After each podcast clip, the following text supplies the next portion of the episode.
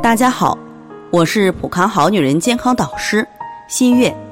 目前宫颈癌在女性恶性肿瘤中排在第二位，因此国家提倡成年女性尽量定期检查妇科，特别是宫颈癌的筛查。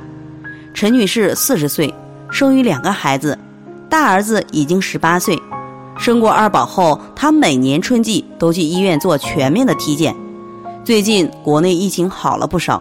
他去医院做了体检，检查报告显示，宫颈有肥大，有两个宫颈纳氏囊肿，一个黄豆大，一个绿豆大。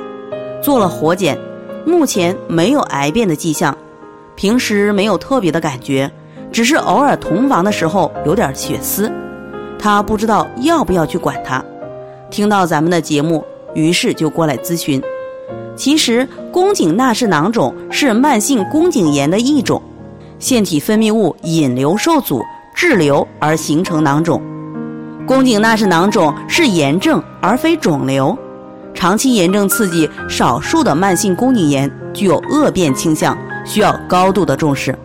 因此，一旦发现纳囊，说明存在着持续性的宫颈炎，需要及时的调理，以避免恶化。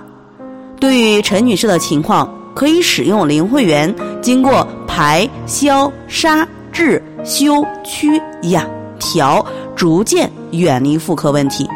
在这里，我也给大家提个醒：您关注我们的微信公众号“普康好女人”，普黄浦江的普，康健康的康，普康好女人。添加关注后，点击健康自测，那么您就可以对自己的身体有一个综合的评判了。健康老师会针对您的情况做一个系统的分析。然后给您指导意见，这个机会还是蛮好的，希望大家能够珍惜。今天的分享就到这里，我们明天再见。